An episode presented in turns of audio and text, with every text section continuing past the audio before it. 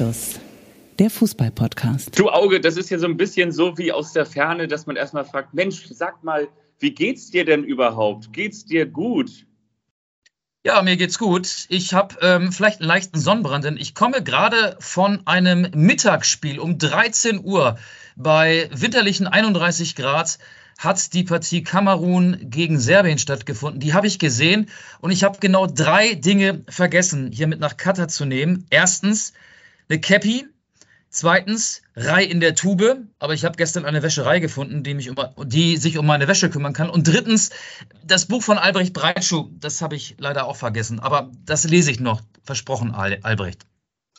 Ja, das ist gut, dass du das sagst. Also erstmal schön, dass du soweit der widrigen Umstände Herr geworden bist. Ich möchte da vielleicht gleich zu Beginn mal November Rain von Guns N' Roses auf unsere Anschlussplaylist packen, weil ich bin heute durch den November Rain, der ja gerade eben noch so November Rain und schon fast Dezember Rain ist, gejoggt, gelaufen. Du weißt, ich bereite mich mal wieder auf einen Marathon vor. Und das war heute wirklich so scharfer Wind von eigentlich immer von vorn und so richtig eklig harte Tropfen und so richtig mieses Novemberwetter. Da bin ich heute durchgelaufen. Das ist der Kontrast. Und wo du jetzt gerade eben das Buch angesprochen hast, nochmal liebe Grüße an Albrecht Breitschuh, mittlerweile auch schon zur Kultfigur hier geworden. Dieses Buch haben wir hier schon rauf und Wir bauen ihn auf als Kultfigur. Ja, genau. Der, der, der Kultbuchautor Albrecht Breitschuh, ein, ein Buch, ein Tor, nee, ein Schuss, ein Tor, die Bayern. Und wir haben das ja in der vergangenen Folge verlost. Du hast ja auch nochmal reingehört und hast gesagt, ja, war ein heiterer Talk mit, mit Albrecht, der hier zu Gast war in diesem Podcast. Wer es nicht gehört hat, gerne nochmal nachhören. Und es ist echt der Hammer gewesen. Ich denke irgendwie so ein bisschen, Buch, dieses klassische Buch ist irgendwie ausgestorben oder vom Aussterben bedroht. Wie viele Leute an diesem Quiz teilgenommen haben.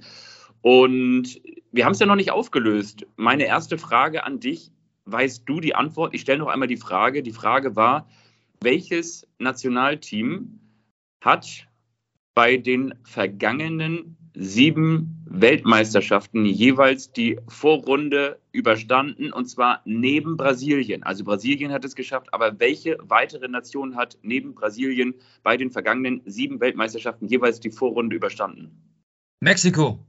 Die Antwort ist richtig, Mexiko. Und das wussten auch ganz viele Mexikanerinnen und Mexikaner. Wahrscheinlich waren viele im Hamburger Nachtleben unterwegs und haben viele Mexikaner verhaftet und wussten aus ja, alten Gedächtnislücken, dass da entsprechendes am Start ist. Wir haben so ein bisschen den Zufallsgenerator auch schon angeschmissen. Albrecht hat das Buch signiert. Wenn ihr mögt, dann warten wir noch, bis Auge zurückkommt. Dann schreiben wir auch noch kurz rein und dann würden wir unter allen, die richtig Mexiko getippt haben, diese Bücher raushauen. Wie gesagt, das waren eine Menge. Und für alle, die auch weiterhin an großen Bayern-Niederlagen interessiert sind, könnt ihr natürlich dieses Buch unter anderem beim Arete Verlag, ein Schuss, ein Tor, die Bayern, aber manchmal gewinnen auch die anderen, bestellen. So, jetzt haben Problem wir noch ist, ich komme erst am 19. Dezember zurück, wenn sich das Buch jemand ähm, organisieren will und es als Weihnachtsgeschenk verschenken will, dann wäre es vielleicht zu spät. Ne? Wenn ich erst am 19. wieder da bin, das könnte ein bisschen knapp werden vor dem Weihnachtsfest. Aber du machst das schon. Ich glaube, du hast das da zu Hause in Hamburg in deinem Nobelviertel alles sehr gut im Griff, die ganze Organisation rund um Anstoß herum. Ich hole dich natürlich wie deine Familie mit den unterschriebenen Büchern direkt vom Hamburger Flughafen ab und dann sage ich so, ey komm, wir müssen das jetzt ganz schnell machen und dann unterschreibst du ganz schnell und dann steht natürlich schon der Weihnachtsmann mit den Rentüren, äh, Rentieren auf der Startbahn und dann bringt er natürlich die, die Bücher noch vor Weihnachten nach Hause, das ist ja völlig klar. Weißt du, was man Weihnachten ja auch oft hat? Und das habe ich seit gestern Abend auch. Einen man hat Weihnachten immer so, nee, so, so ein Fülle. Gefühl. Ich habe seit gestern so, so, so ein Fülle-Gefühl und möchte dich und unsere Hörerinnen und Hörer fragen, hat es bei den Nationalspielern jetzt endlich Flick gemacht? Ja, also die, die Uhren, um es in der Kindersprache zu formulieren, äh, stehen auf Flickflack. Ne? Also das ist jetzt definitiv so, dass also ja, also wenn man die, sich die Übertragung angesehen hat und ähm, genauso wie die ganzen anderen Menschen, die dieses Spiel boykottiert haben, die ganzen anderen 17,5 Millionen in Deutschland, habe ich dieses Spiel verfolgt und ja, glaubt man den Experten im ZDF-Studio Per Mertesacker und Christoph Kramer, dann geht es noch sehr, sehr weit mit der deutschen Fußballnationalmannschaft, genau weil dieser Effekt eingetreten ist. Aber ich will jetzt auch nicht den häufig zitierten oder das häufig zitierte Wasser in den Wein gießen. Es ist natürlich trotzdem noch ganz viel eventuell mit drin, weil ne, Japan muss ja auch erstmal verlieren, Deutschland muss erstmal gegen äh, Costa Rica gewinnen. Ähm, aber so vom Gefühl her, ja, gerade am Ende, als Leroy Sané auch noch die Möglichkeit hatte, das Sieg für Deutschland zu erzielen gegen einen vermeintlichen Top, Top, Top-Favoriten auf den WM-Titel, hat Deutschland auf jeden Fall ein, ein deutlich besseres ähm, Spiel gezeigt, obwohl, und auch das, ich mache auch gleich einen Punkt, war natürlich nach dem Japan-Spiel herauszulesen, Deutschland hat ja gegen Japan auch nicht wirklich schlecht gespielt, aber sie haben eben nicht effektiv gespielt und am Ende individuelle Fehler gemacht, die dann zu Toren geführt haben. Ja, definitiv. Äh, und zwei Tore innerhalb kürzester Zeit für Japan. Ich glaube, das Spiel müssen wir nicht mehr analysieren, aber das Spiel gestern. Ich finde es das interessant, wie schnell die Stimmung dann umschlägt. Also der allgemeine Tenor war ja vor dem Spanienspiel, Deutschland verliert, und scheidet aus. Und am dritten Spieltag geht es um gar nichts mehr. Jetzt ist irgendwie der allgemeine Tenor, ja, Deutschland schafft es und könnte, wie die ZDF-Experten ja auch gesagt haben, noch weit kommen bei dieser WM. Ich muss gestehen, ich gehörte auch zu den Pessimisten. Ich hätte gedacht, dass Spanien gestern das Spiel gewinnen würde. 2 zu 1 für Spanien war mein Tipp. Und ich äh, fand, dass die Deutschen das gut gemacht haben. Diszipliniert. Ähm, ich will mal mit den positiven Sachen anfangen, bevor wir dann auch die negativen Aspekte ansprechen. Ähm, ich fand auch, dass die Abwehr wieder positionsgetreuer aufgestellt war mit Süle in der Innenverteidigung, mit Kehrer als Rechtsverteidiger, obwohl der jetzt nicht immer seine äh, Position so gehalten hat. Also er war mit einigen Stellungsfehlern auch unangenehm aufgefallen. Ich fand, das Zentrum hatten die Deutschen auch im Griff mit Goretzka, ähm, Gündogan und Kimmich. Das war auch gut. Ähm, der Wechsel von Füllkrug, äh, die Einwechslung von Füllkrug, Sané und auch die Einwechslung von Klostermann haben Tempo ins Spiel gebracht. Ähm, und ja, die Schlotterbeck-Grätsche am Ende gegen Morata war auch stark, wobei ähm, Schlotterbeck hätte die Grätsche gar nicht anwenden müssen in der Nachspielzeit, wenn er keinen Stellungsfehler gehabt hätte. Also und äh, Jamal Musiala mit seinen Moves, mit seinen unberechenbaren Bewegungen ähm, war auch wieder, finde ich, ein positiver Aspekt äh, am deutschen Spiel. Wie hat dir die deutsche Mannschaft gefallen? Ja, das, was du ansprichst, habe ich auch wahrgenommen. Ich möchte natürlich noch diesen kleinen, oder nicht nur diesen kleinen, sondern diesen leider dann eben auch sehr markanten Schönheitsfehler bei Süle. Das war ja das Süle-Rücken in der Defensive der deutschen Fußballnationalmannschaft, möchte ich auch noch ansprechen, weil genau beim entscheidenden Gegentreffer, also bei dem einzigen von Morata, kam Süle natürlich zu spät. Da war er nicht am Mann. Ich habe aber auch aber Kehrer hätte ja auch die Flanke verhindern können. Er hat ja äh, gar keinen Druck auf seinen Gegenspieler ausgeübt. Also da waren ja beide irgendwie in der Verlosung, ne? Kehrer und, und Süle dann auch natürlich. Ich habe in den ersten Minuten getwittert, neuer, neue Besen kehrern gut. Und am Ende habe ich dann irgendwie gedacht, so, okay, so, so ein Tweet wieder zu löschen ist auch ein bisschen feige. Aber eigentlich hätte es heißen müssen, neue Besen kehrern auch nicht unbedingt viel besser. Also ich glaube, die deutsche Fußballnationalmannschaft hat nach wie vor ein Rechtsverteidigerproblem, das wiederum so ein bisschen gelöst wurde, als Klostermann eingewechselt wurde. Ich fand, Klostermann hat das mit so einem Kaltstart in der ich weiß nicht, 65. Minute, als er eingewechselt wurde, dann doch auch sehr gut gemacht, also zumindest eben bei, bei Rückstand reinzukommen ähm, auf Rechtsverteidigerpositionen, wo du immer wieder diese ganzen Spanier gegen dich hast. Das fand ich, das hat er schon wirklich auch ordentlich gemacht, aber trotzdem, wie gesagt, also ja, du hast natürlich recht, ähm, Kehrer hätte die Flanke verhindern können, ja. Auf der anderen Seite ist das natürlich dann auch ein sehr, sehr guter Innenverteidiger, der in so einer Situation dann auch den entsprechenden Laufweg oder entsprechend im Stellungsspiel ähm, noch dichter am Mann ist, nicht sofort nach unten geht und so weiter und so fort, hätte das möglicherweise auch klären können, weil es jetzt ja keine Situation war, bei der du sagst, so, okay, du hast da einen Murata äh, reinlaufen ähm, und, und das, das kannst du einfach nicht verteidigen. Ich glaube schon, dass man das mit einem besseren Stellungsspiel verteidigen kann, auch wenn es natürlich Müs sind, wenn es Sekunden sind, wenn es Millisekunden sind, in der sich so eine Situation entscheidet. Aber da sah dann Süle nicht gut aus, der aber trotzdem von, von der Empathie her, vom, vom Gefühl her, ein deutlich besseres, ein deutlich souveräneres Spiel gemacht hat, weil er sich schlichtweg auf der Position, das hat man ganz klar gesehen, wohler gefühlt hat. Genau, Klostermann, Kehrer könnte ich mir vielleicht vorstellen. Möglicherweise gibt es da auch noch mal einen weiteren Wechsel. Ähm, Raum hat ein sehr, sehr, sehr starkes Spiel gemacht, also noch offensiv auf jeden Fall. Dem hat irgendwie die Kritik nicht so sehr geschadet. Der, der fand ich, hat mit sehr breiter Brust gespielt.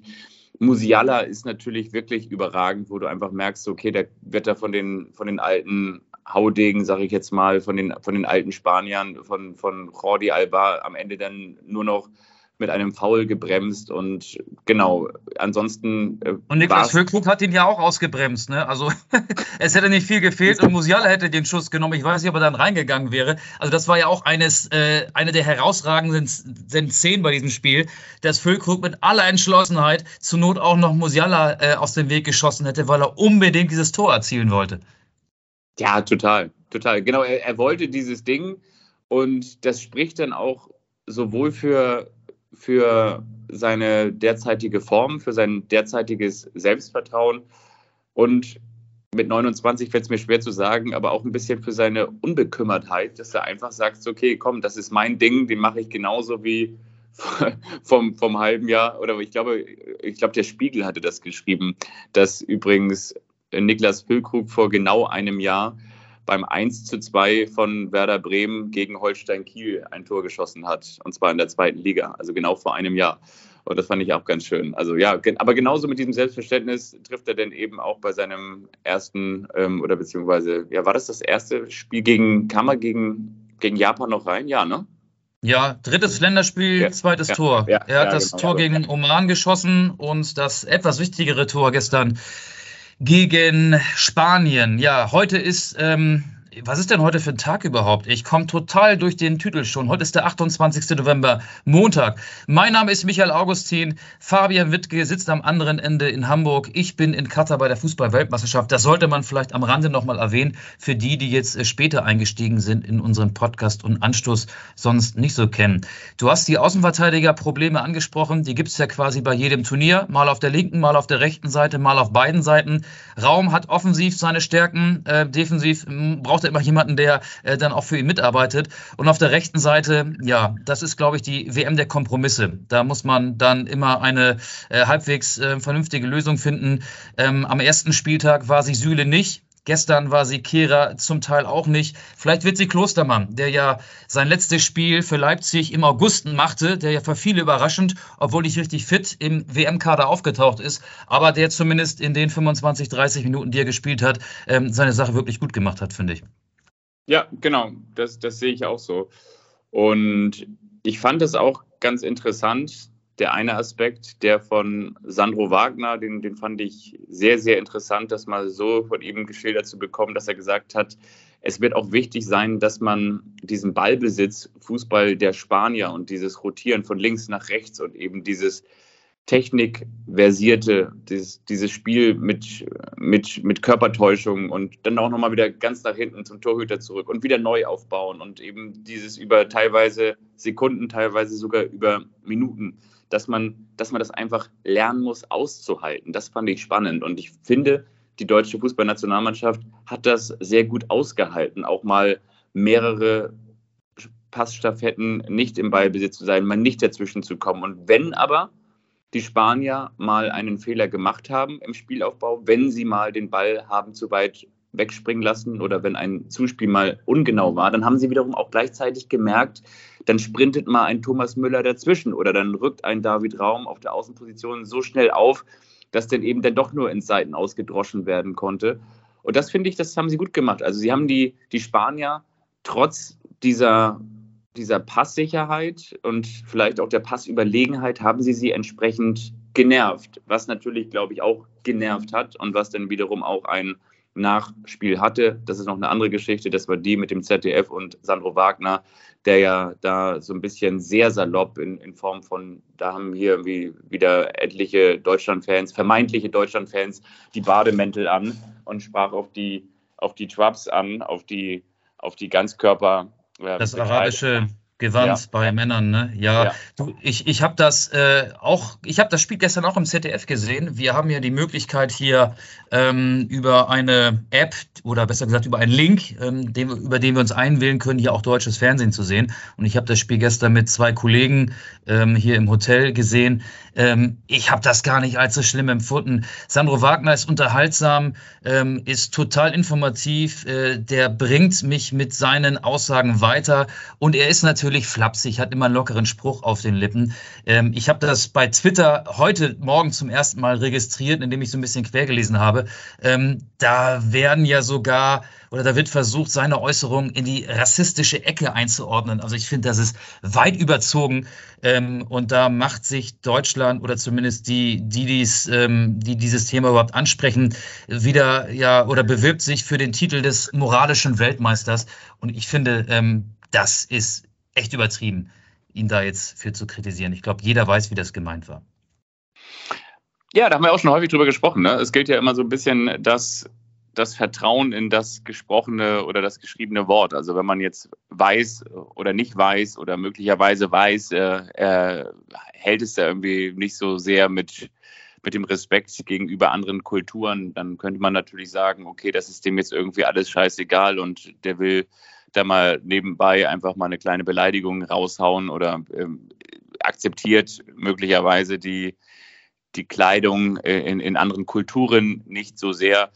Aber ich weiß auch nicht, ob man es auf der anderen Seite, da bin ich mir auch noch nicht schlüssig, damit rechtfertigen kann, wenn jemand flapsig und wenn jemand salopp ist. Aber ich wollte nur einfach trotzdem nicht einfach nur Sandro Wagner jetzt einfach nur, nur loben und sagen, das war alles super und einwandfrei. Ich, ich, ich finde ja gut, dass du es ansprichst. Mich würde auch interessieren, wie ist denn das, äh, wie wird denn das in Deutschland jetzt thematisiert? Also ich habe es, wie gesagt, äh, vorhin ähm, auf dem Weg ins Stadion mal wahrgenommen, weil ich dann ähm, mir die Tweets durchgelesen habe.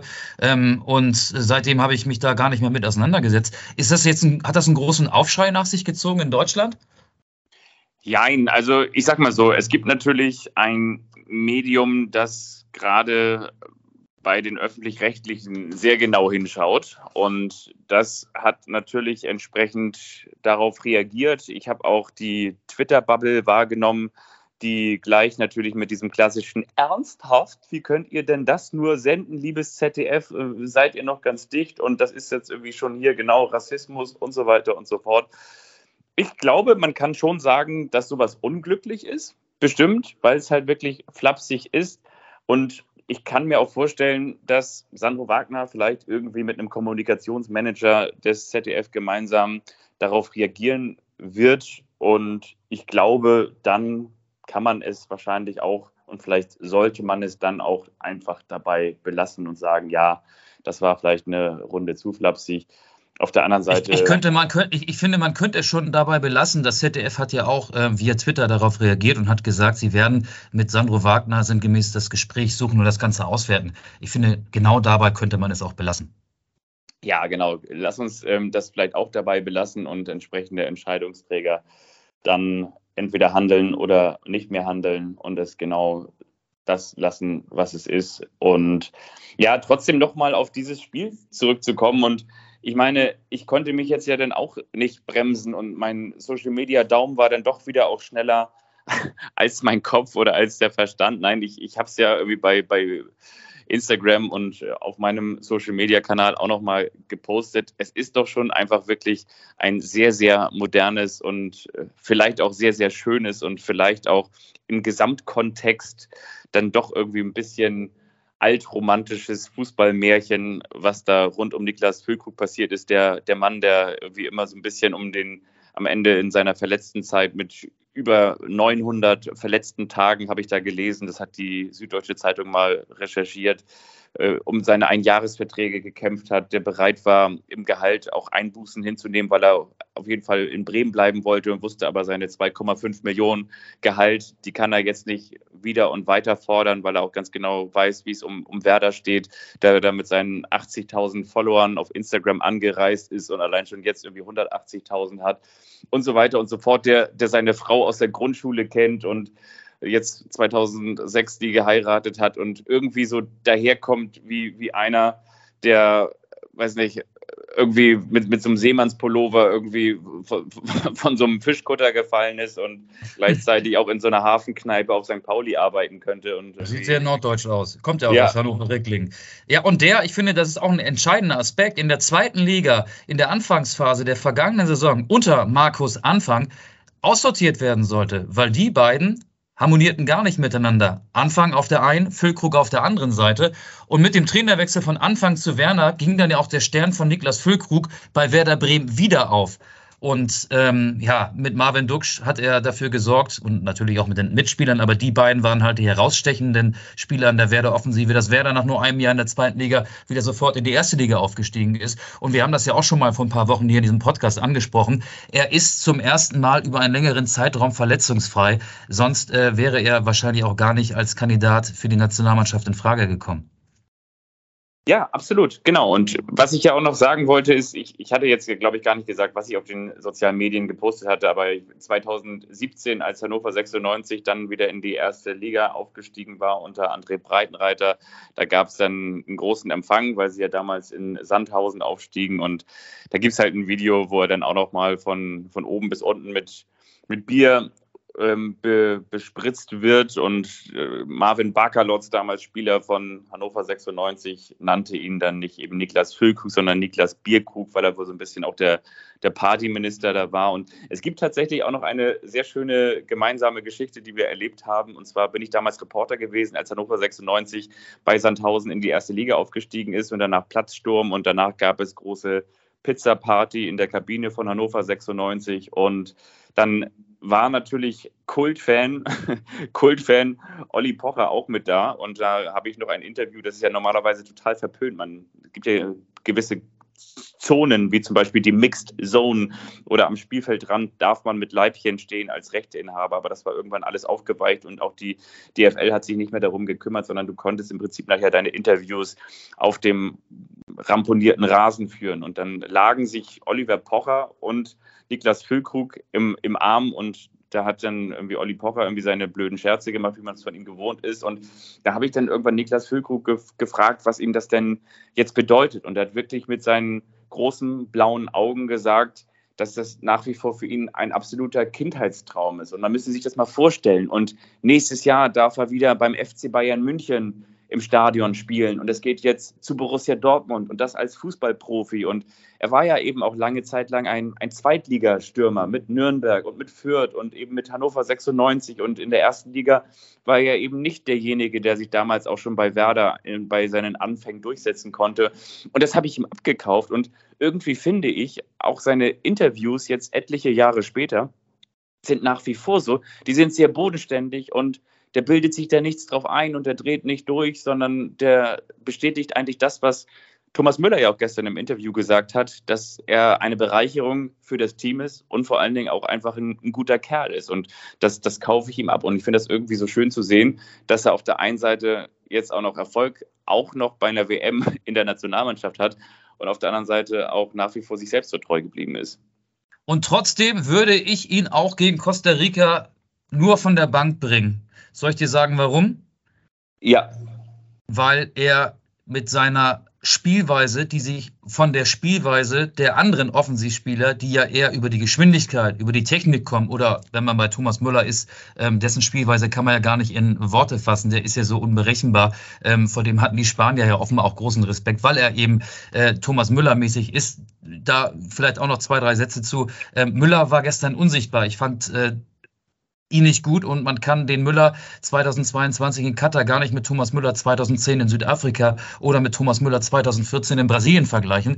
Er wäre für mich auch einer, der jetzt vielleicht äh, keinen Platz in der Startelf für das Costa Rica-Spiel finden würde. Trotzdem würde ich Füllkrug erstmal draußen lassen, weil der verändert das Spiel durch eine Einwechslung und es brauchte ja gestern eine Veränderung und da war es gut, Füllkrug zu haben. Und ich glaube, diese Option würde ich mir auch gegen Costa Rica in der Hinterhand behalten.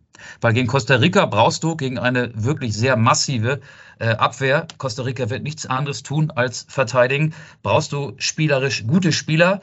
Und ich hoffe, dass Sané noch ein bisschen fitter ist dann am Donnerstag gegen Costa Rica und dass er äh, im hohen Tempo dann auch den Ball rechtzeitig abspielt. Es war ja ähm, in der Schlussphase auch das große Manko, sonst hätte Deutschland vielleicht noch ein zweites Tor geschossen. Und äh, Musiala, Gnabry, Sané, die drei da vorne wären, glaube ich, nicht verkehrt gegen Costa Rica. Die Meinung teile ich. Den ZDF-Experten gefällt das nicht. Aber das kannst du dann ja vor Ort in Katar mit Sandro Wagner und mit den anderen entsprechend nochmal diskutieren. Ich sehe das genauso wie du. Es gab ja auch ein, zwei Situationen. Ne? Man speichert ja immer ganz gerne als Mensch das ab, was man abspeichern möchte und der letzte Eindruck zählt und das war natürlich das Tor. Aber es gab natürlich auch ein, zwei Aktionen nach Einwechslung Füllkrugs, die durchaus hölzern aussahen, also als er angespielt wurde und wo er dann vielleicht auch nochmal versuchte, nochmal einen kleinen Haken zu machen und sich da irgendwie durchzusetzen oder als er da, ich weiß gar nicht mehr, welchen Gegenspieler da mit dem Knie in den Rücken gesprungen ist und so, dass das wirkte vom Timing noch nicht so hundertprozentig angekommen. Aber eben, wie du auch schon sagst, das ist ja auch vielleicht gar nicht seine Aufgabe. Aber ich die Alba war das, glaube ich. Der hatte, glaube ja. ich, äh, der hat heute Morgen, glaube ich, äh, einen kleinen blauen Fleck am Rücken, das Knie von Niklas Füllkrug als Abdruck. Genau. Aber das, also, sieht, das sieht er ja nicht. Man kann sich ja auf dem Rücken selber schlecht sehen. Ja, andere Leute haben irgendwie blaue Tattoos mit dem Konterfei des eigenen Bilds hinten drauf und andere haben heute Morgen den, den Pferdekurs von Niklas. Würde Leroy Sané heute aber auch nicht mehr so machen, habe ich neulich in einem Interview gelesen oder in einem, irgendwo habe ich es gelesen. Sané würde sich heute nicht mehr selbst auf den Rücken tätowieren. Sondern Niklas Füllkrug auf dem Rücken tätowieren. Ich glaube auch, okay. Füllkrug ist jetzt ein beliebtes Tattoo. David Raum wird demnächst auch mit einem Niklas Füllkrug-Tattoo rumlaufen. Bei David Raum hätte ich übrigens auch, ähm, wenn ich der DFB gewesen wäre, ich hätte ihm die One Love Binde auf den Arm tätowiert. Aber ich glaube, das Thema müssen wir nicht mehr aufmachen, ne? Die Frage ist, bei, ob bei dem Körper von David überhaupt noch Raum ist für ein neues Tattoo, aber das ist vielleicht. Ja, das wird Frage. eng. Das wird aber eng. Ich, aber wollt, ich wollte nur ganz kurz, ich wollte nur ganz ja, kurz noch sagen, ich, ich gehe da total mit.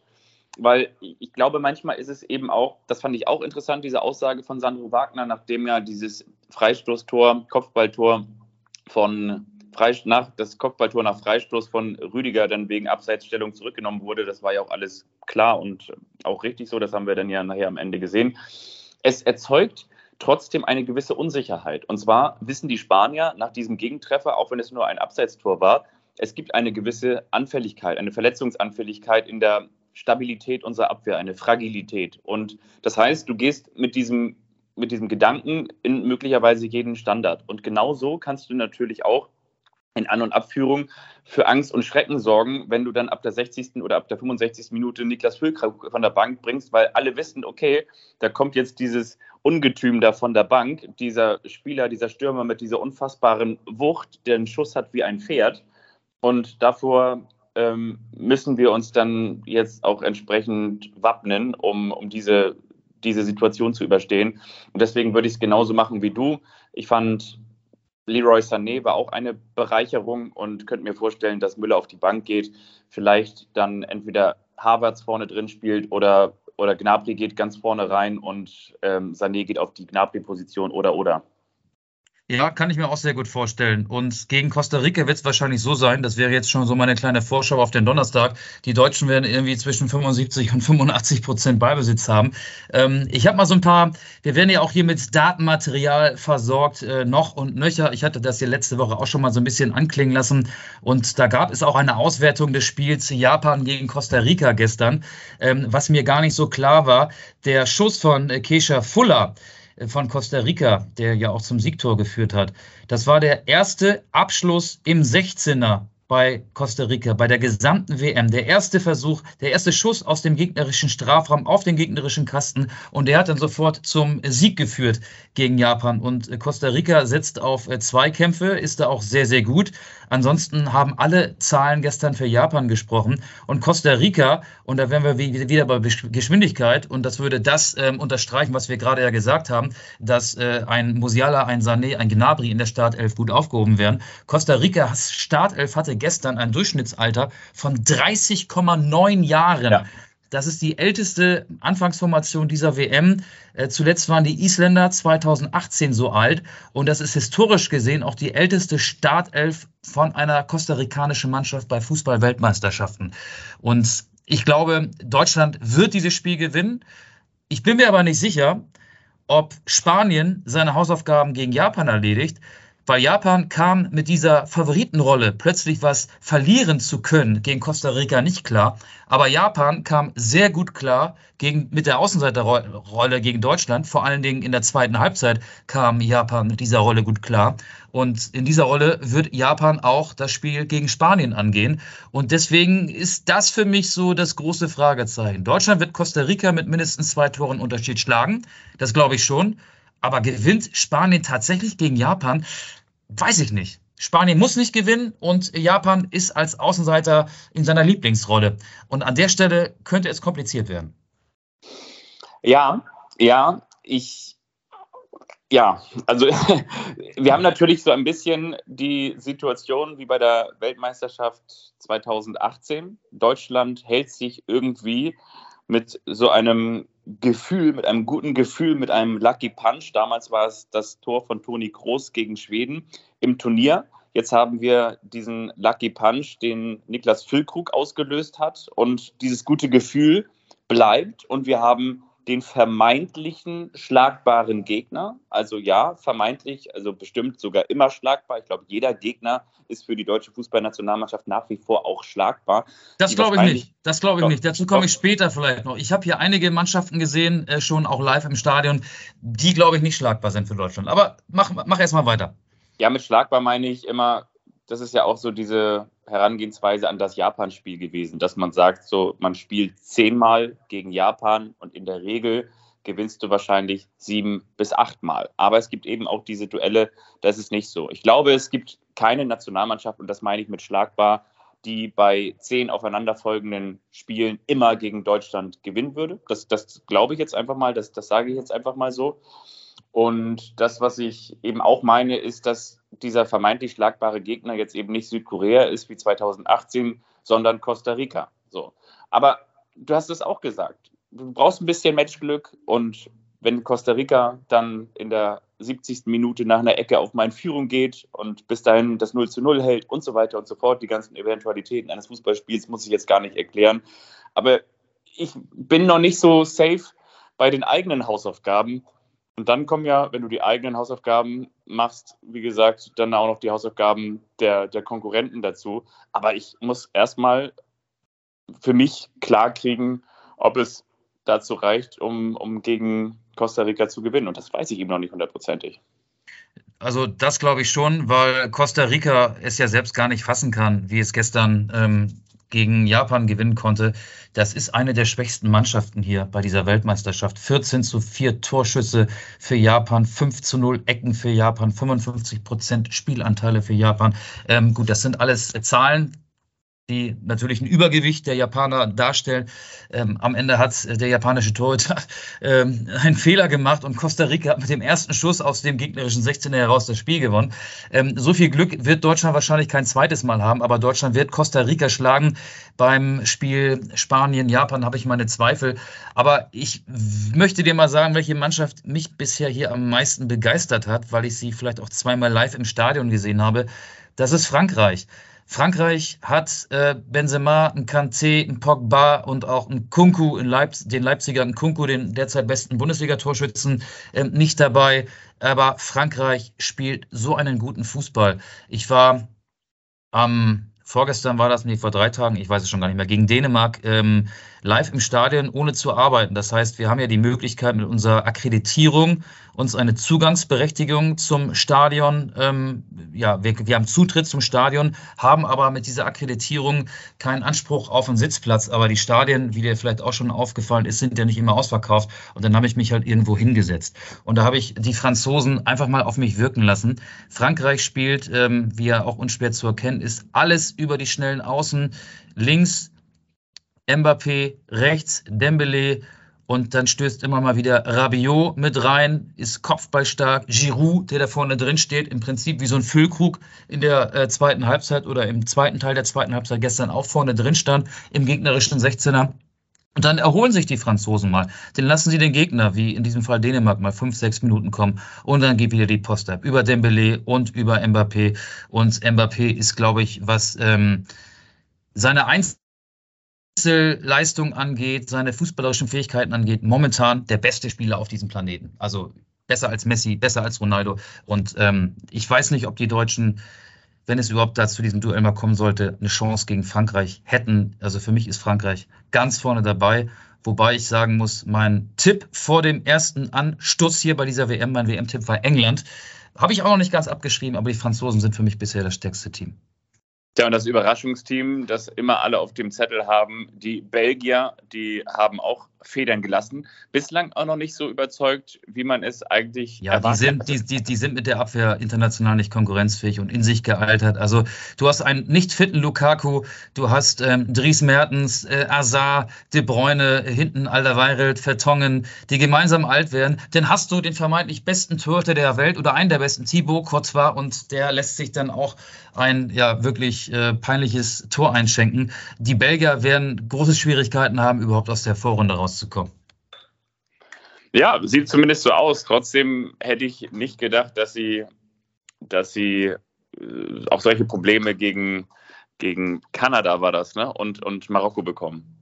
Ja, gegen Marokko verloren, gegen Kanada glücklich, sehr, sehr glücklich, 1 zu 0 gewonnen. Ja. Aber weißt du, weißt du, was mich ähm, bei meinem Stadionbesuch, also wenn man als Reporter im Stadion ist, äh, hat man ja auch eine andere Wahrnehmung. Das, das weißt du ja auch, das ist ja bei jedem Bundesligaspiel auch so äh, oder bei jedem Fußballspiel, über das man berichtet. Man ist konzentriert, man ist mit seinem Arbeitsumfeld befasst, man ist auf der Pressetribüne ja auch weit weg ähm, von den Plätzen, auf denen die zahlenden Zuschauer sind. Ich war ähm, so in, in so einer Kurve, wo relativ viele Menschen saßen mit äh, Trikots von Frankreich oder auch Dänemark, vor allem mit Frankreich-Trikots, aber die wenigsten von denen waren Franzosen. Es ist echt krass. Die zahlen viel Geld für das Ticket und immer wieder stehen Leute auf und machen Selfies oder bitten andere, sich fotografieren zu lassen. Ähm, und vor mir saß eine Frau, die war die ganze Zeit mit ihrem Facebook-Account beschäftigt und neben ihr saß ein Mann, die kannten sich nicht. Der war die ganze Zeit damit beschäftigt, das perfekte Selfie, auch während das Spiel schon lief, zu machen. Und als er es dann gemacht hatte, hat er das, glaube ich, äh, all seinen WhatsApp-Kontakten mitgeteilt. Der war die ganze Zeit nur mit dem Handy beschäftigt. Und ich habe mich gefragt, wann wollt ihr eigentlich Fußball gucken? Was macht ihr hier eigentlich? Und dass hier Leute ähm, ab der, sagen wir mal, 60., 65. aufstehen, um das Stadion zu verlassen, ist ja nun auch keine neue Erfahrung bei dieser WM. Das sind übrigens nicht nur Katarer, das sind auch äh, ausländische Fans. Mag daran liegen, dass sie Angst haben, in den Stau zu geraten, kann aber auch damit zusammenhängen, dass hier ja bis heute noch vier Spiele an einem Tag stattfinden und dass manch einer ähm, so viele Spiele wie möglich dann auch an einem Tag sehen will. Aber ich fand das befremdlich, ähm, wie einige Zuschauer das Fußballspiel, und das war Frankreich-Dänemark, ähm, wenn du dir den Spielplan anguckst, eines der äh, Top-Spiele der Vorrunde, wie sie das so auf sich wirken lassen haben. Ja. Ja. Also ich erwische mich manchmal, dass ich so auch Fußballspiele verfolge und dann zeitgleich bei, bei Twitter am Start bin. Ja, vielleicht mitlese. zu Hause auf dem Sofa, das mache ja. ich ja auch, aber doch nicht im Stadion, oder? Nein, natürlich nicht im Stadion, aber ach Mann, ey, ja, keine Ahnung. Ähm, es ist irgendwie so, diese, diese Fußball-Weltmeisterschaft, und da möchte ich dich vielleicht einfach mal mit einem möglichen Folgentitel, es sei denn, du hast einen noch viel besseren oder du hast schon einen parat, dann lasse ich dir auch gerne den Vortritt. Aber als ich vorhin so um die Hamburger Alster lief und der November Rain auf mich einprasselte, habe ich mir so Gedanken über den Folgentitel gemacht und dachte, wenn die WM schemenhaft verfolgt wird oder wahrgenommen wird, und zwar schemenhaft mit, mit Ä geschrieben, weil es gibt auch eine gewisse Scham dabei. Also die, die es verfolgen, die stehen entweder nicht dazu oder es ist so ein bisschen so, wie, wie unsere Eltern früher in den 2000ern gesagt haben, dass sie jetzt ja schon mal gegoogelt haben und haben aber gleichzeitig, wenn sie gesagt haben, ich habe heute mal gegoogelt, dann haben sie das so selber so in Anführungszeichen gesetzt oder sie sagen so, ich habe heute mal mit meinem Handy was gemacht. So, das ist war irgendwie, man hat noch so ein bisschen damit gefremdelt.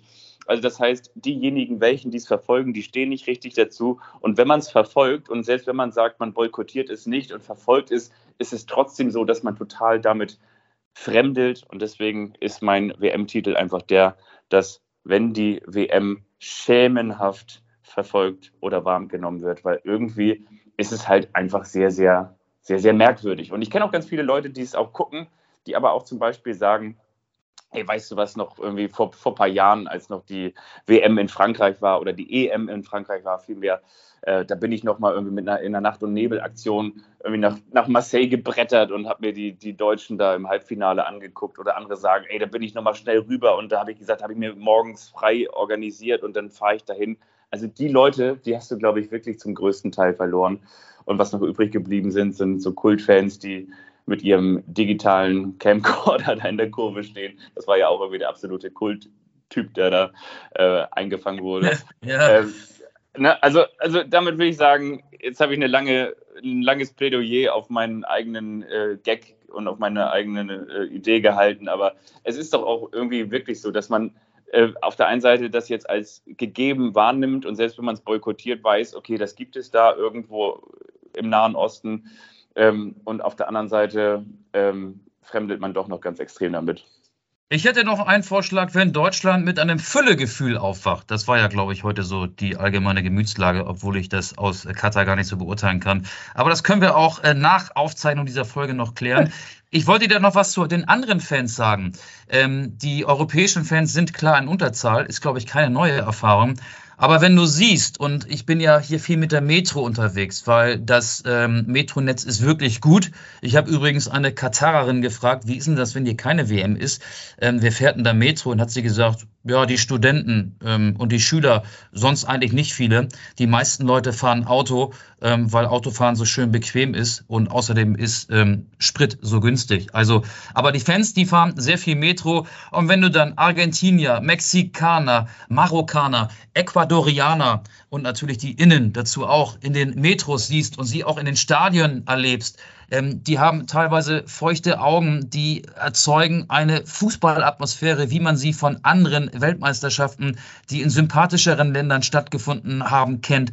Wenn die nicht wären, dann wäre das hier eine sehr, sehr trostlose Veranstaltung. Und gerade ähm, argentinische Fans habe ich jetzt gehört, allerdings habe ich das auch nur im deutschen Fernsehen gesehen, nach dem 2 zu 0 Sieg gegen Mexiko, haben dann gesagt, ja, sie hätten zum Teil jahrelang für dieses Ereignis gespart, hätten äh, Dinge verkauft, um sich diesen Trip nach Katar leisten zu können. Und ähm, das ist schön, dass die hier sind.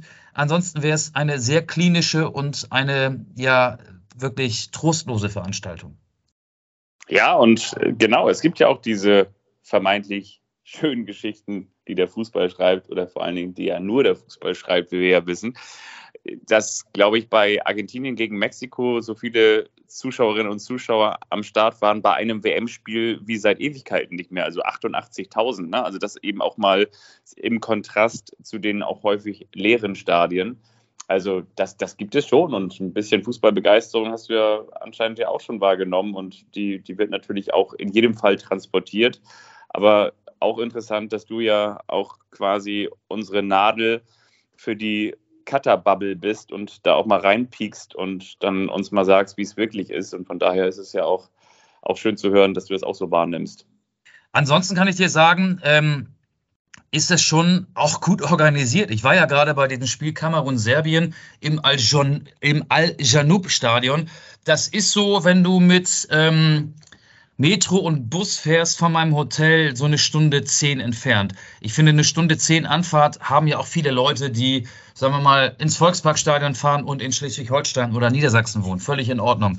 Und der Abtransport, der ist auch gut organisiert. Du kannst dich entscheiden, fahre ich ähm, als Journalist, also ich kann jetzt ja nur aus der Perspektive des Journalisten berichten, äh, fahre ich mit einem Media Shuttle Bus zum IBC, zum International Broadcast Center.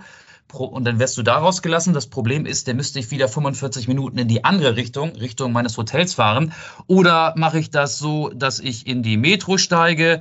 Dann müsstest du aber erstmal mit einem Zubringerbus zum Metrobahnhof, also zur Metrostation gebracht werden. Oder fahre ich mit einem ähm, Fan-Shuttle-Bus zu einem Platz, der nennt sich äh, Souk Wakif. Da ist ähm, auch ähm, die Strandpromenade, die Corniche nicht weit entfernt.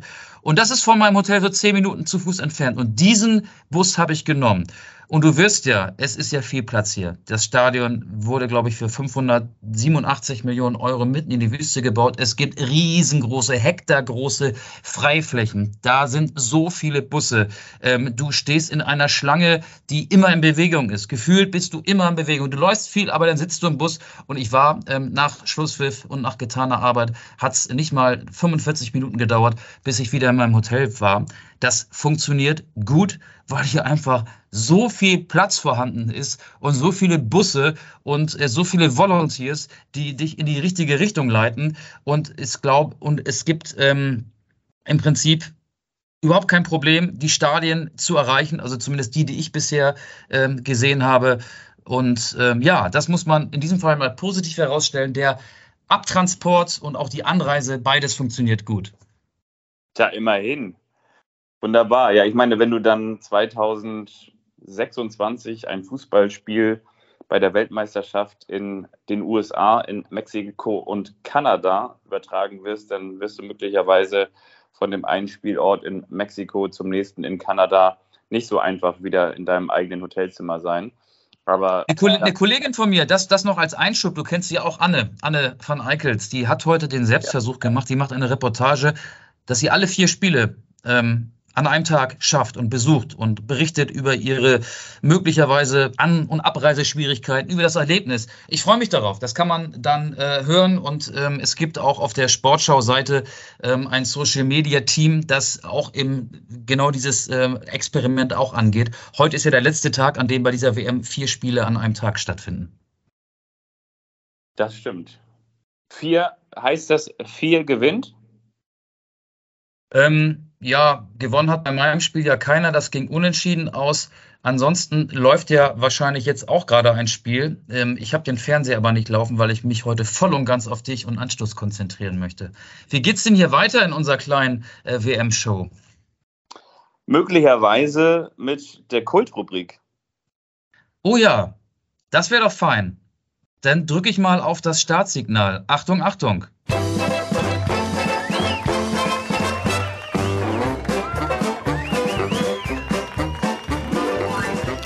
Der eine, der überrascht den anderen.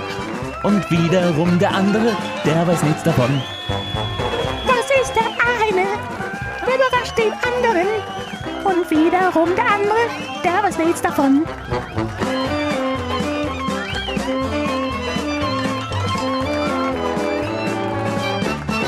Der eine überrascht den anderen. Hurra, wir sind immer noch da. Der eine überrascht den anderen. Fabian weiß nicht, was ich mit ihm vorhabe. Ich weiß nicht, was er mit mir vorhat. Möchtest du anfangen oder möchtest du zuerst überrascht werden?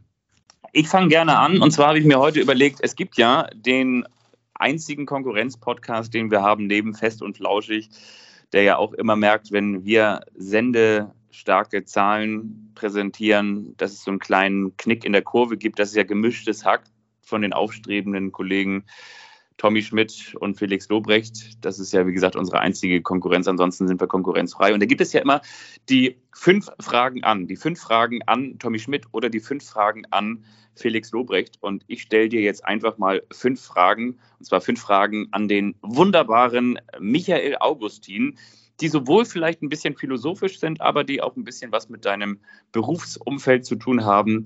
Und ich fange einfach mal ganz locker leicht an. Hier ist die allererste Frage an den wunderbaren Michael Augustin. Und man muss es dann jetzt auch so ein bisschen jetzt so sagen. Jetzt übertreibt er wieder. Jetzt übertreibst du wieder. Wie, wie, wie Tommy Schmidt, der immer sowas sagt wie, Felix, du, was ich dich schon immer mal fragen wollte, Felix, warum, Michael Augustin, warum wolltest du eigentlich Sportreporter werden? Oh, jetzt, jetzt hast du mich aber auf einem völlig falschen Fuß erwischt. Ähm, okay, dann versuche ich mich mal in mein siebenjähriges Ich zurückzuversetzen. Ich habe das, ich habe früher immer Fußball im Radio gehört. Ähm, auch damals äh, in den 80er Jahren gab es ja schon die äh, Bundesliga-Konferenz und das hat mich fasziniert. Und dann habe ich mich irgendwie selber erwischt dabei, wie ich das denn nachgespielt habe, früher ganz klassisch so mit Kassettenrekorder und das wollte ich dann auch machen. Dieser Gedanke ist sehr früh gereift und so ist es dann auch gekommen. Hast du diese Kassetten noch? Nee, die habe ich nicht mehr. Also meine Eltern haben die auch nicht mehr. Nee. Ich habe äh, tatsächlich nicht mal mehr einen Kassettenrekorder. Ich könnte sie nicht abspielen, aber ich habe sie wirklich nicht mehr. Ich habe das nämlich mal so gehabt, ich bin äh, nach der Schule relativ früh, bevor es dann mit dem Studium losging, habe ich mal für eine Apotheke gearbeitet und Medikamentendienst gemacht. Und dieses Auto, dieser Nissan Micra, hatte kein Autoradio. Und ich habe in diesem Autoradio Spiele, die es nicht gab, kommentiert. Also das ist anscheinend ein, ein Phänomen, glaube ich, unter werdenden Sportreportern, dass man das so angeht. Frage Nummer zwei. Was kaufst du dir auf der Rückfahrt nach einem erfolgreichen oder mittelerfolgreichen oder vielleicht auch erfolglosen Reportereinsatz an Nashi? Ja, das hatten wir auch schon mal, ne? Ähm, englisches Weingummi ist hier schwierig, haben sie nicht. Wir haben hier in Katar, in, in Doha, so einen Supermarkt. Da kaufe ich relativ viele Nüsschen. Ähm, und ich habe das neulich gehabt. Ich habe da reingegriffen in die Tüte, habe aber nicht festgestellt, dass da auch Pistazien mit drin waren, die halt in einer Schale waren. Und habe dann, ja, Pistazien mit Schale gegessen. Keine Pointe. War jetzt auch nicht so witzig, aber da musste ich gerade dran denken. Das wäre übrigens auch meine letzte Frage gewesen, jetzt nicht aus dieser Rubrik, sondern so ganz generell. Du hast gesagt, drei Tüten englische Weingummi hast du mit eingeführt in das Land des Ja, viel zu wenig. Die sind, die sind längst, längst Sind in meinem? Wagen. Ja, klar. Ah, okay, alles klar. Okay, ähm, Frage Nummer drei. Welche Superkraft hättest du gerne und warum? Ich würde gerne Menschen gesund machen, weil es die wichtigste Kraft ist, die man haben kann, auch ohne ein Medizinstudium. Das finde ich gut. Ja, das ist gut. Manchmal sagt man sowas wie, wie fliegen oder unsichtbar sein. Das ist sehr, sehr, sehr uneigennützig. Dann habe ich noch etwas für dich und zwar, welches berufliche Ziel hast du noch? Und das führe ich jetzt ein bisschen mit ein. Ich glaube, 2010 war deine erste Weltmeisterschaft. Du warst auch schon Schwimmreporter, auch Fußballreporter, aber auch Schwimmreporter bei Olympischen Spielen, auch bei Schwimm-Weltmeisterschaften. Du warst bei Fußball-Europameisterschaften. Aber welches berufliche Ziel hast du noch? Was ist noch offen? Ja, da muss ich mir selber mal die Karten legen, äh, wenn ich dann auf dem Rückflug bin am 19. Dezember, wenn es nach dieser WM zurück nach Deutschland geht.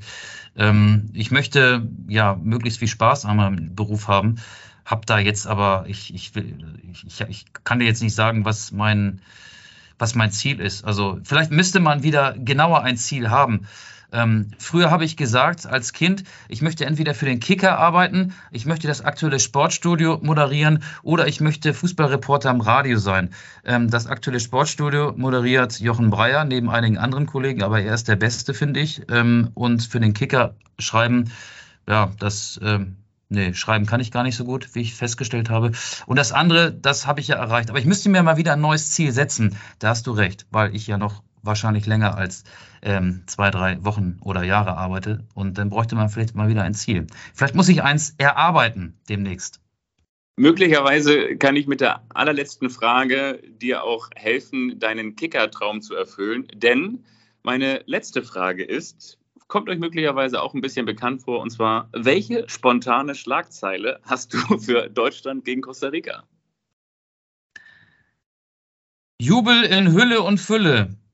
Deutschland hofft wieder auf das WM. Nee, WM nicht. Ähm, Jubel in Hülle und Fülle. Lücke, Lücke schießt Deutschland zum moralischen Sieg. Irgendwie so. Ja, sehr schön. Das hast du sehr gut gemacht. Äh, Man hat nicht gehört, dass wir uns nicht abgesprochen haben. Wir haben uns tatsächlich nicht abgesprochen. Das waren fünf Fragen an, so heißt es natürlich dann auch immer bei Gemischtes Hack, an den wunderbaren, in diesem Fall Michael Augustin. Dankeschön. Ich habe noch nie, doch einmal gemischtes Hack gehört. Das war in einem, äh, während eines Mallorca-Urlaubs ähm, 2018 oder so oder 19. Ähm, deswegen kannte ich das gar nicht. Aber es hat Spaß gemacht. Ich konfrontiere dich mit der Zukunft und mit der Vergangenheit. Ich blicke auf Donnerstag. Deutschland gegen Costa Rica. Das war ja auch das WM-Eröffnungsspiel 2006 am 9. Juni in München, falls du dich erinnerst. Ja, natürlich. 1 zu 0 Philipp Lahm, 1 zu 1 Van Chop, 2 zu 1 Klose, da waren erst 17 Minuten gespielt, 3 zu 1 Klose, 3 zu 2 Van Chop, 4 zu 2 Frings, 87. Ich möchte mit dir die deutsche Aufstellung durchgehen und äh, hoffe, dass wir gemeinsam die elf Starter zusammenkriegen. Wer stand denn damals im Sommer 2006 bei diesem Eröffnungsspiel zwischen Deutschland und Costa Rica im deutschen Tor? Das war die 1a und nicht die 1b, und zwar Jens Lehmann. Richtig. Ich habe einige Spieler ja schon erwähnt, weil ich die Torschützen vorgelesen habe. Deutschland spielte damals mit einer Vierer-Abwehrkette. Lass uns die mal von links nach rechts durchgehen. Links, ähm, der Name ist sehr kurz, der Spieler ist sehr klein, aber er hat Großartiges vollbracht. Philipp Lahm. Richtig. Dann haben wir ein Warte mal ganz kurz. Warte mal ganz kurz. Ähm, lass mich raten. Ähm, du kannst mich gerne korrigieren. Vielleicht musst du mir auch gleich helfen. Ich hätte jetzt sofort getippt auf Robert Huth und Per Mertesacker. Einer stimmt, das ist Per Mertesacker. Der andere stimmt nicht. Okay, dann musst du mir dabei helfen. Ja, der hat momentan nicht mehr so viel mit Fußball zu tun. Er hat sich quasi selbst ins Abseits manövriert. Ah, Metzelder. Ja, genau. Rechtsverteidiger. Man muss, mittlerweile, man, müsste mittlerweile sagen, ähm, nee, Thomas Berthold hat ja gar nicht mehr gespielt. Es ist, genau, es ist Metzelder. Ähm, Rechtsverteidiger, ja. Hilf mir mal bitte. Ja, eigentlich, das ist auch eine Parallele zu 2022, wenn wir an das erste Spiel denken, mit Süle als Rechtsverteidiger. Also er als Rechtsverteidiger ist eigentlich da auch eine Notlösung. Ähm, übrigens auch äh, vier Jahre später in Südafrika. Ähm, er verteidigt eigentlich innen, zumindest bei seinem Verein. Und das war damals im Sommer 2006 Hertha BSC. Ah, ja, okay, Arne Friedrich. Richtig. Davor eine Doppelsechs im defensiven Mittelfeld. Einer, der hat, ich würde sagen, heute noch dieselbe Frisur wie damals, trägt das Haar etwas länger, über den Ohren und darüber hinaus. Boah, über die Haare etwas länger, über die Ohren und. Ja, man, äh, man, könnte, man könnte auch sagen, äh, eine Heavy Metal Frisur. Man könnte auch sagen, er hat in der Bundesliga für die Vereine gespielt: Werder Bremen, Borussia Dortmund, Ah, ja, ja, ja. Bayern München. Thorsten Frings natürlich, ja, klar, Ja, natürlich. genau. natürlich. Sein Nebenmann hat zumindest auch für Werder Bremen und Bayern München gespielt, aber nicht für Borussia Dortmund. Tim Borowski? Ja, in der Startelf damals. Krass. Dann auf der, ich, heute würde man sagen, auf den Flügeln, wobei es auch nicht ganz äh, klar ist, Deutschland damals im 4-4-2, ähm, die, die hochgeschobenen Achter, so nenne ich sie mal. Ähm, einer von den beiden, ja genau, Bastian Schweinsteiger. Und der andere, ähm, Podolski? Links? Nee, äh, der andere spielte sein liebeslanges Bundesliga-Leben bei ein und demselben Verein, bei Bayer Leverkusen.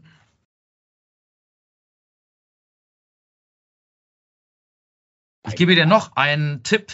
Ähm, er hat eine ganz fantastische WM 2002 gespielt in Japan und Südkorea. Was hast du gesagt? Bernd Schneider? Richtig. Wirklich, 2006 hat Bernd Schneider noch im linken Mittelfeld gespielt? Im rechten. Links war ja Schweinsteiger, rechts Schneider. Okay. So, und vorne Doppelspitze. Der eine ist Podolski, nicht ganz. Klose. Ja, genau. Klose hat ja auch zwei Tore geschossen, den hatte ich ja vorher schon erwähnt. Und Podolski, genau. Und jetzt möchte ich mit dir noch die drei Einwechselspieler durchgehen. Ab der 72. hat Tim Borowski den Platz verlassen. Und für ihn kam ein jetziger Bundesliga-Manager, der einen Verein äh, managt, der überwiegend in schwarz-gelben Trikots spielt. Ah, äh, Sebastian Kehl. Richtig. Ab der 79. Minute hat äh, Miroslav Klose nach getaner Arbeit und zwei erzielten Treffern den Rasen verlassen. Für ihn kam ein Spieler, der so ein bisschen französisch äh, klingt, einen Akzent hat und ähm, Oliver Neuville. Richtig. Und 90 plus 1. Wir sind in der Nachspielzeit. Die Nachspielzeiten waren damals noch kürzer als bei dieser WM. Bernd Schneider hat den Rasen verlassen und damals kam der Überraschungsgast in Klinsmanns WM-Kader. Keiner hatte mit seiner Nominierung gerechnet. Odonkor. Richtig. So, das war's. Hast du gut gemacht.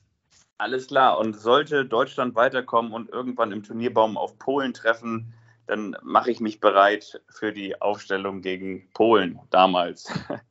Nein, das war, das war sehr schön. Das war sehr viel Erinnerung. Ja, das ist natürlich so dieses, dieses Spiel. Ich muss ganz ehrlich sagen, ich habe damals bei Radio Schleswig-Holstein gearbeitet, bei RSH, und ich musste viel zu WM-Spielen arbeiten und irgendwie hatte ich eben damals, das war, da war ich nicht in der Sportredaktion, mit vielen Dingen auch drumherum zu tun. Und deswegen ist es ganz komisch, habe ich an diese WM 2006 gar nicht so viele Erinnerungen. Ich kann nur sagen, und ich kann mir auch vorstellen, dass es heutzutage nicht mehr so häufig vorkommen würde.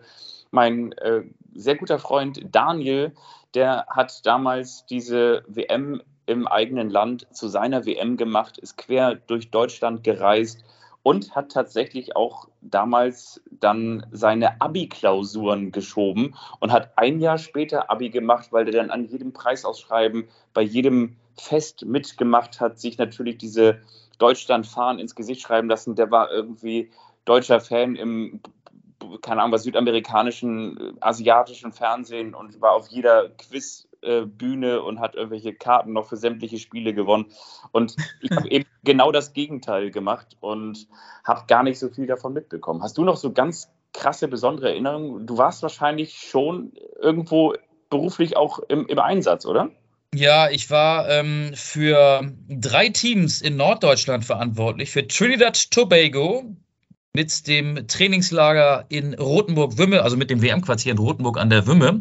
Für die USA, die in Hamburg gewohnt haben. Und für Schweden, das in Bremen gewohnt hat. Und zwischen diesen drei Mannschaften bin ich hin und her gefahren und habe alle Spiele noch dazu, die in Hannover und Hamburg stattgefunden haben äh, live im Stadion gesehen und habe darüber berichtet. Also nicht live, halt nicht als Live-Reporter, sondern habe da dann so ähm, Vor- und Nachberichte gemacht. Das war sehr schön, deswegen habe ich viele Erinnerungen und fand vor allen Dingen Trinidad Tobago mega erfrischend. Also das hat Spaß gemacht. Ich bin immer gerne nach Rotenburg an der Wimble gefahren.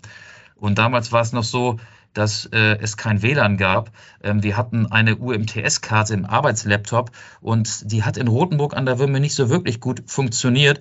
Und ich bin dann meistens zurück nach Hamburg gefahren, habe meinen Laptop auf den Beifahrersitz gespielt und wenn ich am Elbtunnel angekommen war, war der Beitrag meistens überspielt. Das hat dann schon eine Weile gedauert, aber so habe ich einerseits viel Zeit gespart und andererseits äh, die Zeit auch sinnvoll genutzt. Und das Witzige ist, guck mal, 2006, das ist jetzt wie lange her? 16 Jahre. Ungefähr 16 Jahre, ganz genau. Und das Witzige ist, wenn wir gleiches Szenario jetzt haben und zum Beispiel nach so einem Bundesligaspiel in Wolfsburg in die Deutsche Bahn steigen, ist der Beitrag auch immer erst überspielt, wenn wir wieder in Hamburg sind. Also manche Dinge ändern sich dann doch nicht. Ja, und weißt du, wer damals schon dabei war, äh, vor 16 Jahren? Lionel Messi und Cristiano Ronaldo, die hier in Katar definitiv ihre letzte Weltmeisterschaft spielen werden. Und wenn man, wenn ich mich jetzt so ähm, beim Erzählen in die Zeit zwei, von 2006 äh, hineinversetze, dann habe ich echt großen Respekt vor deren Karrieren. Also Lionel Messi, äh, der immer noch die prägende Figur bei Argentinien ist, an dem richtet sich eine ganze Mannschaft, eine ganze Fußballnation auf Gut, der Stellenwert von Cristiano Ronaldo ist bei Portugal ein bisschen kritischer zu betrachten, weil es gibt ja mittlerweile auch Stimmen, auch Stimmen innerhalb Portugals, die sagen, die Mannschaft sei ohne CR7 besser, aber die sind immer noch dabei. Und das ist irgendwie auch schon sehr stark. Ne? So, ähm, jetzt sind wir schon sehr weit in der Nachspielzeit, somit auch passend zu dieser Weltmeisterschaft weit über eine Stunde hinaus, wenn ich mich nicht verzählt habe. Ich wünsche dir am Wochenende, lieber Fabian, ganz viel Erfolg beim Enna Valencia Marathon, den du ja läufst. So ist es. Du hast ja mit Albrecht schon philosophiert, dass du die Bestzeit knacken wirst. Ähm, und dann hören wir uns hoffentlich ausgeruht nächste Woche wieder mit Marathongeschichten, mit neuen WM-Geschichten. Ob die deutsche Mannschaft dann noch im Turnier sein wird, ich weiß es nicht. Aber das ist ja das Spannende. So ist der Podcast, so ist der Fußball. Ich packe noch zwei Songs hinten raus, rauf auf die Playlist. Zum einen, wir kümmern uns um den Versand der Bücher, das habe ich gesagt. Mexiko war die richtige Antwort. Ich packe rauf von den Mighty Oaks Mexiko und ich packe noch rauf von Robbie Williams den Nan-Song, N-A-N-S-Song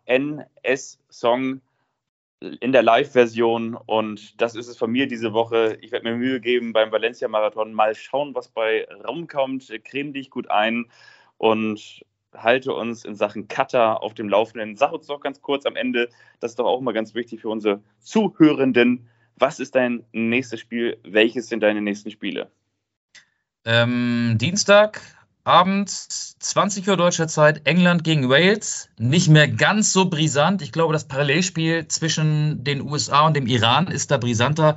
Auch weil Wales ja ähm, eine sehr schwache WM spielt und England sich da gar nicht mehr so sehr verausgaben muss. Genau, das ist mein nächstes Spiel. Und ich muss ja auch noch einen Song auf unsere Spotify-Liste packen, weil du das Quiz so toll gemeistert hast. Say It Right von Nelly Furtado.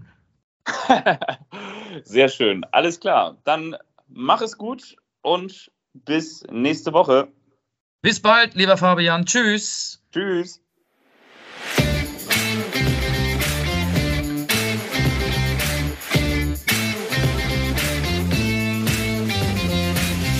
Anstoß, der Fußball-Podcast.